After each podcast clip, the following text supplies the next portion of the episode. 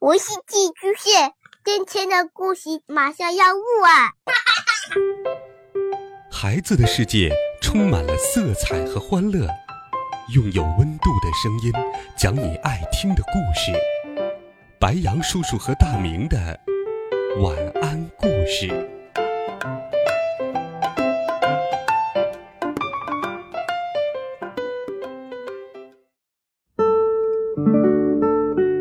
小朋友们、同学们，大家好，欢迎收听白羊叔叔讲故事。今天，白羊叔叔继续给你准备了好听的经典童话，一起来听《绿野仙踪》第十二集《寻找坏女巫》下。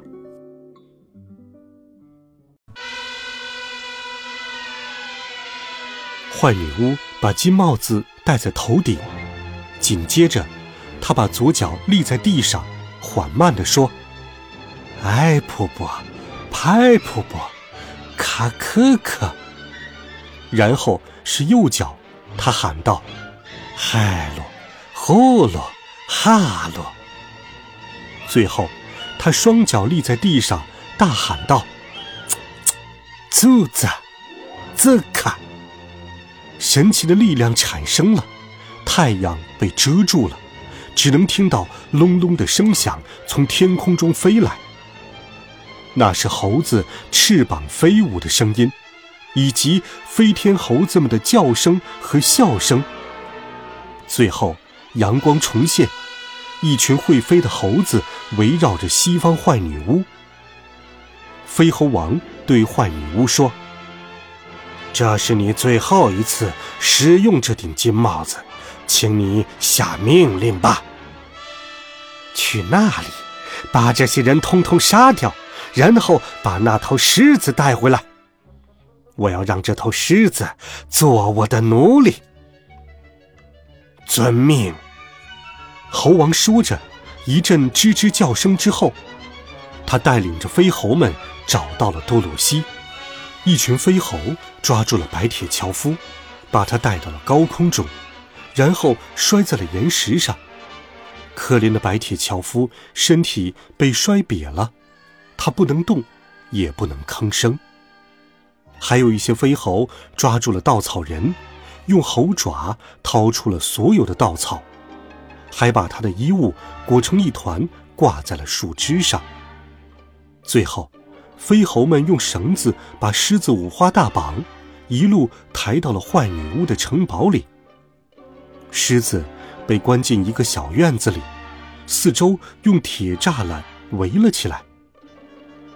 多罗西抱着托托，看到那悲惨的一幕，知道自己也难逃一劫。丑陋的飞猴王飞过来想要抓他，却看到他额头上的吻迹。飞猴王说：“这个小姑娘被善良的力量保护着，我们不能伤害她。”把他带到西方坏女巫那里吧。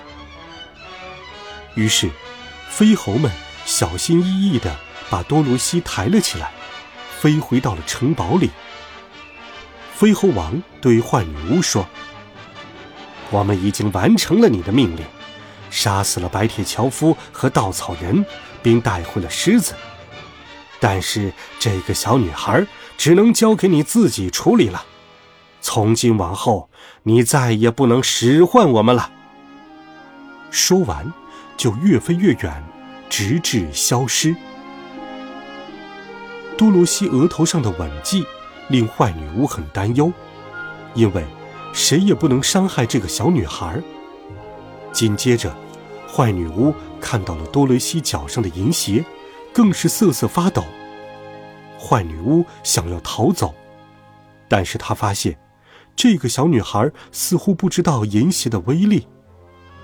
坏女巫得意起来，心想：“唉，看来她不会使用银鞋，那就让她做我的奴隶吧。”坏女巫带着多鲁西一路走到了厨房，她让多鲁西在这里干杂物，多罗西只好听她的话。于是。坏女巫准备去奴役狮子。她要让狮子像马一样拉车，但是狮子一看到她就怒吼起来，吓得坏女巫跑了出去。坏女巫站在铁栅栏外面，吼道：“你要是不愿意像马一样拉车，我就饿死你！”其实，每天晚上，多罗西都会趁女巫沉睡的时候来给狮子送食物，然后和狮子一起策划逃跑的方案。但是，实在没有好的办法，因为温基人时刻。都在为女巫守护着城堡。多罗西一天比一天难过，一想到不能回家了，他就会哭鼻子。托托无所谓回不回家，但是他若是看到多罗西难过，自己也会沮丧的。坏女巫迫切想得到多罗西的银鞋，她每天监视着这个小姑娘。只要多罗西一把鞋子脱下来，她就可以抢走了。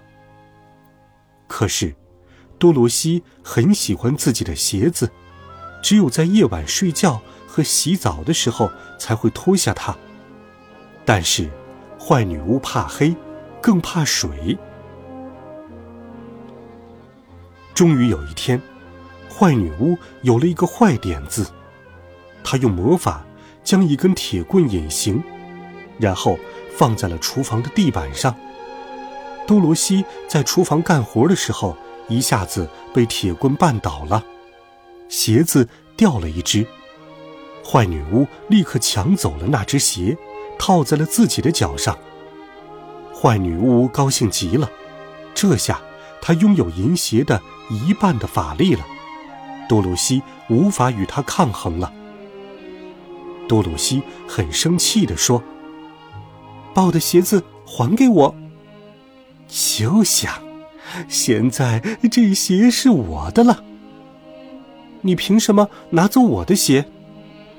坏女巫放声大笑：“呵呵呵呵，这两只鞋最后都会归我的。”多鲁西真的生气了，他拎起身边的水桶，将水泼在了女巫的身上。令人惊讶的是。坏女巫爆发出可怕的尖叫声，沾了水的身子在慢慢缩小。啊，天哪！我要融化了。多鲁西说：“哦，真是对不起。”他也被这一幕吓坏了。坏女巫说：“难道你不知道我最怕水吗？”我并不知道。我完蛋了！真没想到，我竟然被你这个小姑娘消灭了。这城堡现在归你了。说完，坏女巫真的融化了，她化成了一滩黄水。多罗西又拎了一桶水，把地板擦干净了，并且拿回了自己的鞋。最后，多罗西把狮子。放了出来。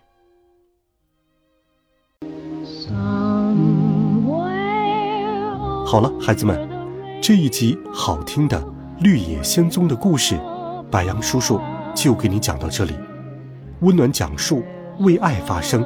我们明天见，晚安，好梦。